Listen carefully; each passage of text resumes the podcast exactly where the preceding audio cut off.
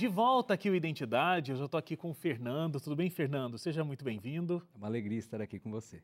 Fernando, ó, vou começar lá onde a música nasce na sua vida, né? É, você ainda era muito novo, adolescente, você já começou a tocar cavaquinho, né?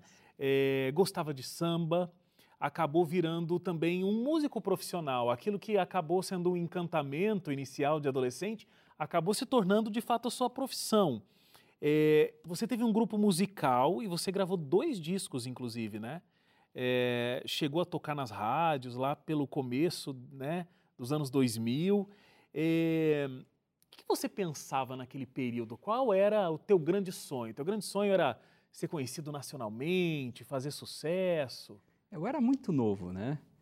E realmente é, o samba, né, o pagode ali era música popular uhum. né? Então, obviamente, né, que a gente vendo os grupos na televisão, nas rádios, aquilo foi alimentando de certa maneira em mim uma ilusão, né? Hoje a gente trata dessa maneira, né? Mas as coisas estavam acontecendo, né? Era um período fértil até para esse movimento. Então, conforme eu conheci algumas pessoas e a gente formou um grupo, né? De samba, eu tocando cavaquinho e esses outros que hoje muitos deles são meus amigos até hoje. A gente viveu como uma família, né? Muito próximos naquela época.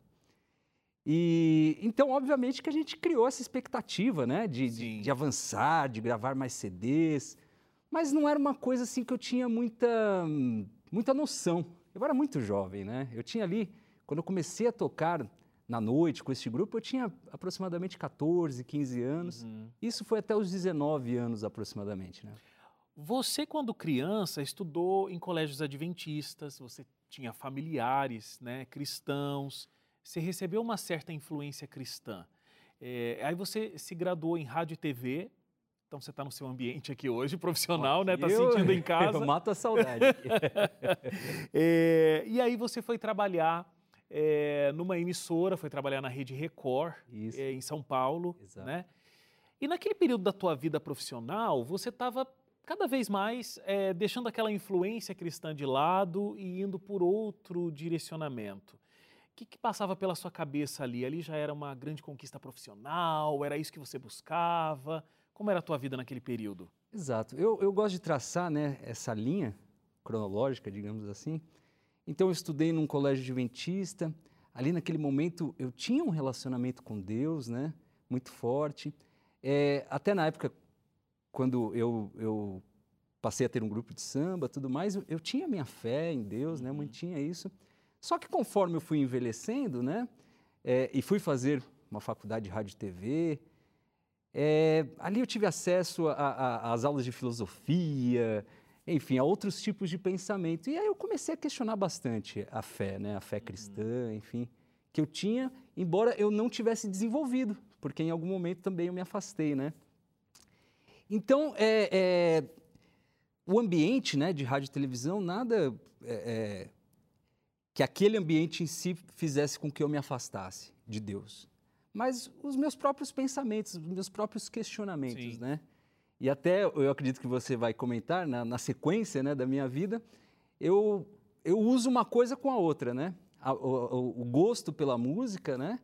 Com esses pensamentos mais questionadores. Isso fazia muito parte das letras das músicas, né? Você questionava tudo, inclusive as igrejas. Isso no segundo momento, porque o que acontece? Conforme é, é, eu fui estudar rádio e televisão, tive acesso a esses pensamentos filosóficos, e entre esses pensamentos filosóficos eu caí no rock. Né? O rock ele, ele, ele tem essa característica né? É, de trazer filosofia também Sim. nas mensagens. E isso me encantou. Eu falei, poxa, música é uma coisa que eu já sei fazer, agora tendo essa noção, né, é, é, é diferente para quem para quem conhece, né, a linguagem do samba, a linguagem do rock são diferentes, né? E eu, eu percebi, eu falei, nossa, olha, dá para fazer tanta coisa na música, questionando, e aí que entra essa questão. Eu sempre gostei muito de compor e passei a compor músicas questionadoras. E muitas delas descendo a lenha na igreja, na religião, de uma maneira geral. Então, Você chegou a não acreditar em Deus, não acreditar que Deus existia? É, é engraçado, né, Wagner? Porque hoje, né, a gente para para pensar nessa época e é, é, é, bem confuso, né? Porque de certa maneira, eu estava atrás de uma verdade, né? Sim, estava buscando. Estava buscando, estava naquele momento de, de busca. E aí, hoje eu enxergo que eu forçava para não acreditar. Sabe quando você tenta. É, é, qualquer resquício de pensamento que me remetesse a Deus, né, a Jesus Cristo, aquilo que eu tive acesso quando criança, né, eu tentava de alguma maneira romper no meu pensamento. Eu tentava racionalizar. Então, é, de certa maneira, sim, mas tem uma linha de pensamento chamada agnosticismo, né, que crê que, ok, pode ser que haja um Deus, pode ser que não haja, isso não cabe ao ser humano. O ser humano não tem condições de acessar isso. De atingir essa resposta. Exato. Então, eu, por um bom tempo, me defini mais como agnóstico. Uhum. Embora, assim, era... É engraçado. E hoje, olhando para trás, eu, eu vejo, assim, o quanto Deus estava presente já inclusive naqueles momentos. É o que a gente vê em todas as histórias, né? E é a verdade bíblica. Exato. Deus não se afasta da gente, mas a gente se afasta de Deus, né? E existe uma grande diferença entre uma coisa e outra. Agora, tem um fato, é, 2012, você fica sabendo do seu pai passando por uma forte crise de depressão. E aí, nesse período você já não estava mais trabalhando na Record, mas você estava trabalhando numa outra emissora, estava trabalhando agora no SBT. E aí, você deixou o seu cargo que você tinha lá, você deixou a banda que você tinha para ajudá-lo. É, não deve ter sido um momento muito fácil abandonar tudo, mas a tua prioridade naquele momento foi o teu pai, né? É, e é engraçado, porque para mim foi um momento crucial nesse relacionamento com Deus. Na época eu não tinha noção, né? Mas hoje eu considero que eu tive um encontro com Jesus. Eu assumo assim, é óbvio que para muitas pessoas que não creem, uhum. pode ser meio estranho, né? Mas enfim, eu não você, tenho como negar isso. Você disse para a produção que essa fase da tua vida aí começaram a acontecer coisas inexplicáveis, inexplicáveis. que começaram a te levar de volta, né? Para aquele pensamento mais cristão, é, a tua mente se voltou para a igreja da sua avó, a igreja adventista do sétimo dia. O que, que aconteceu? Explica o inexplicável.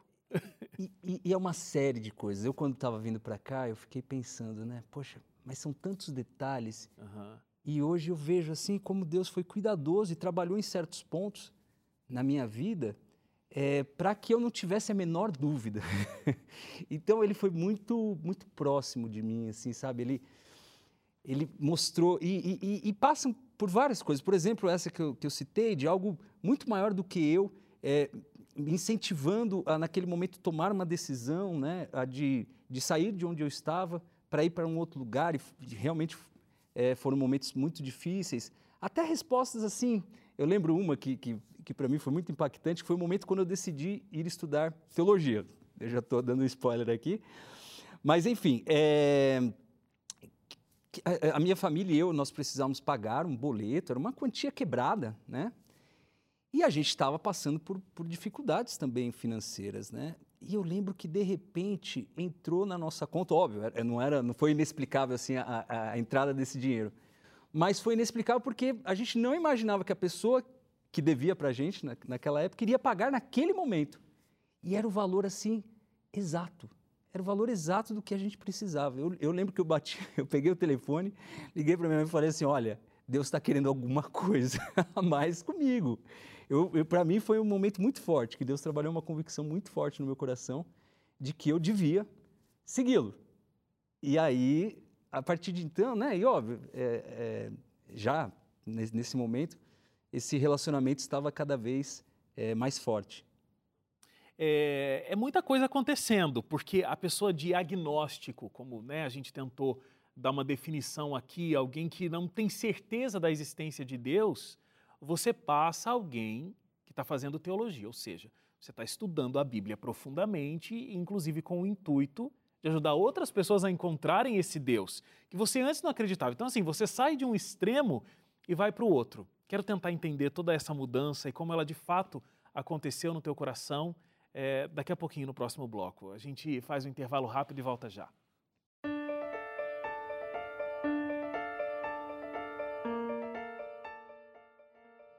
De volta aqui o Identidade. Olha, meu convidado de hoje passa de alguém que não acredita na existência de Deus ou tem grandes dúvidas se Deus realmente existe para alguém que quer dedicar toda a sua vida para o ensino da palavra de Deus, para levar esse Deus até outras pessoas. Que tremenda mudança e que bom que Deus te resgatou e te deu essa oportunidade de volta.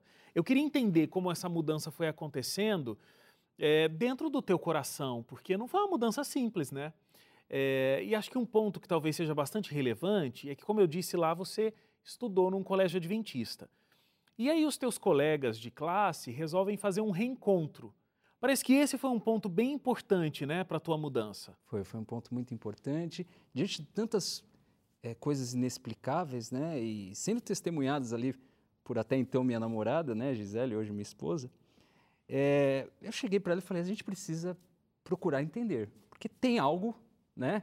Muito além do que a gente consegue enxergar Tem aqui. coisa aí, né? Tem coisa aí. E de alguma maneira tá, tá se relacionando, tá mostrando algumas coisas. Então a gente buscou algumas igrejas, né? É, até também por influência de outros familiares, meu primo. E nessa época, a minha turma de, de, de, de colégio, né? Olha quanto tempo, a minha idade aqui. Mas a minha turma ali do ensino médio, do fundamental, é, nós nos reencontramos pelas redes sociais.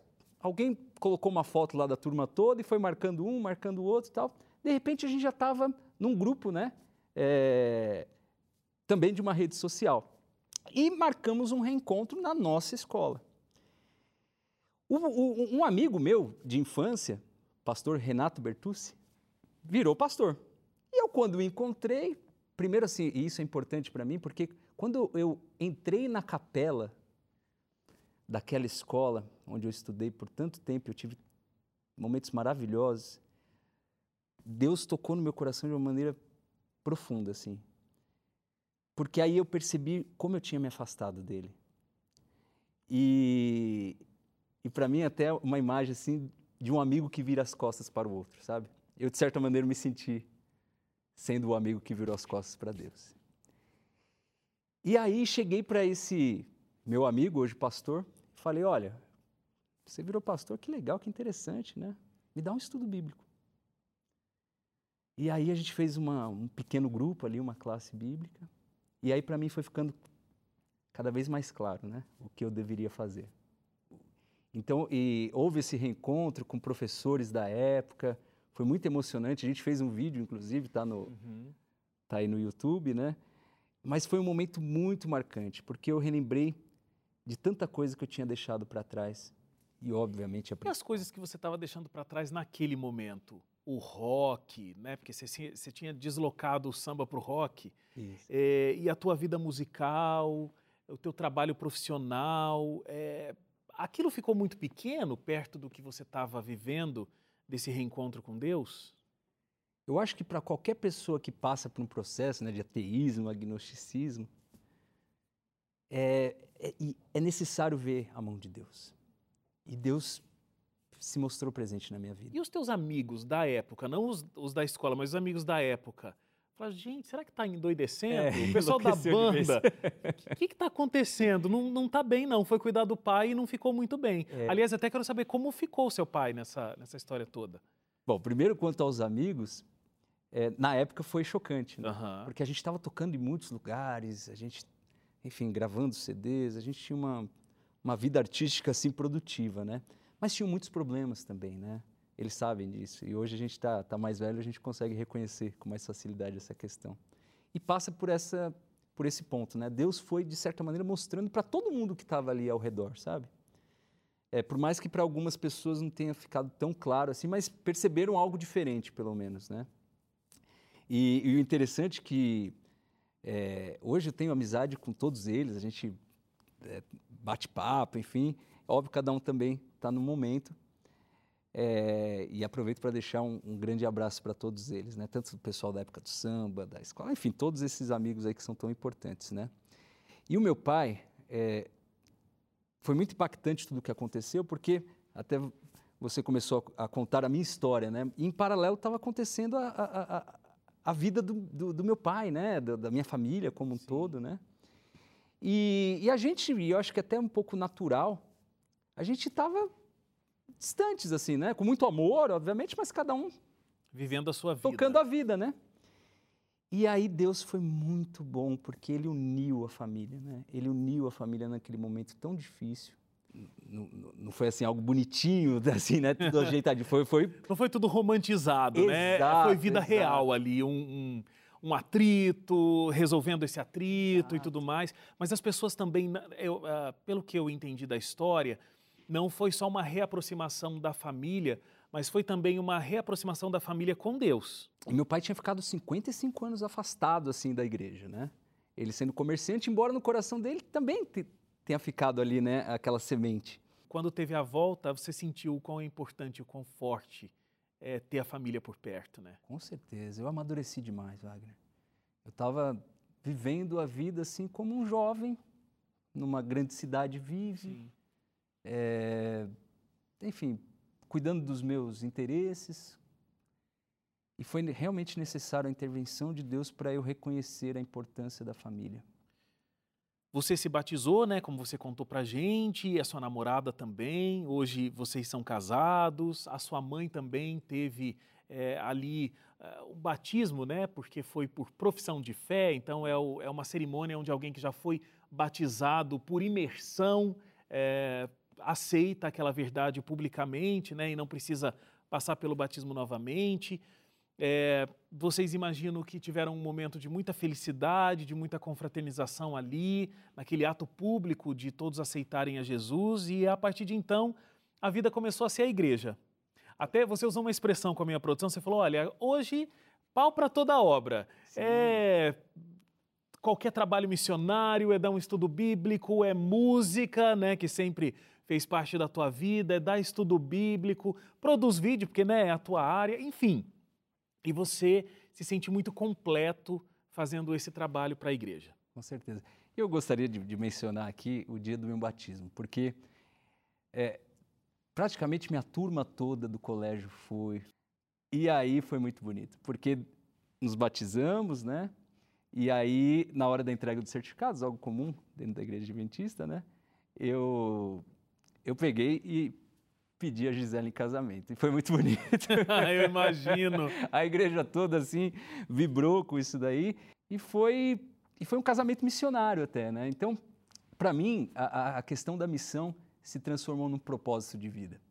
Esses dias eu estava pensando, se tivesse uma palavra que resumisse a minha vida, eu falaria missão. E óbvio que eu estou falando da missão de Deus, né? Assim, claro. Assim, de, o, o privilégio de poder participar e desde então, né, é, entre as respostas que Deus foi me dando, até eu chegar no teológico, né, é, de pessoas que aceitaram ter um estudo bíblico e, e, e para mim o quanto foi importante uhum. também, porque eu, eu, percebi que eu poderia de alguma maneira ensinar algumas pessoas. É, e olha que eu tinha noção de que eu não sabia, né, eu estava chegando naquele momento, mas, poxa, Deus vai conduzindo, né, então isso vai fortalecendo a fé, vai dando certezas para a gente, né? E você está prestes a realizar um sonho, né? Que é terminar a teologia, se tornar um pastor da igreja adventista. É, como é para você olhar, né? Você falou um pouco disso, olhar para trás, ver tudo que você viveu, ver toda essa perspectiva com o olhar da missão de Deus hoje e daqui a pouco começando isso é, num ministério, né? Mais do que uma profissão, um ministério. É, qual é a tua expectativa para que você consiga fazer com que pessoas que viviam a vida como você antes, encontrem a verdade como você também encontrou. A minha maior vontade hoje é fazer a vontade de Deus. Por mais que muitas vezes durante o processo eu fale, por quê? porque não é fácil. É porque às vezes a, o propósito de Deus é diferente do que a gente está idealizando, né? Exatamente. E aí aceitar a vontade, o tempo de Deus, humanamente é um pouco complicado, mas a gente sabe que é o melhor a ser feito, né? Então eu espero é, que Deus abençoe muito a vida de vocês, o ministério que vocês estão formando, né? Se formam esse ano. Então, Fernando, que Deus abençoe e realize os sonhos, é, os teus sonhos, porque eles são os sonhos de Deus, com certeza. Wagner, eu agradeço muito por poder falar aqui do meu testemunho, né, do, do, do que Deus fez em minha vida. Eu sou realmente muito grato a Ele. Eu gostaria de, se possível, mandar um abraço para as comunidades que eu, adventistas que eu passei, é, a Epopeia, que ali próximo da minha casa, no, no, bairro da Pompeia, Água Branca, Vila Romana, ali em São Paulo. Hoje estou na Nova Semente, mandar um abração para todos que estão lá. Também a Igreja da Lapa, que me acolheu uhum. muito bem. Enfim, e, e, a todos esses amigos que eu citei e a minha família. Muito obrigado. E obrigado a todos da Novo Tempo, que também é, foi muito importante nesse meu processo de conversão, entender muita coisa que eu tinha dúvida, né? Então. A gente é que agradece. De verdade. Obrigado. Muito obrigado. Obrigado a você também que ficou com a gente até agora. Um feliz sábado para você e a gente se encontra na segunda-feira às 11h30 da noite. Até lá. Tchau, tchau.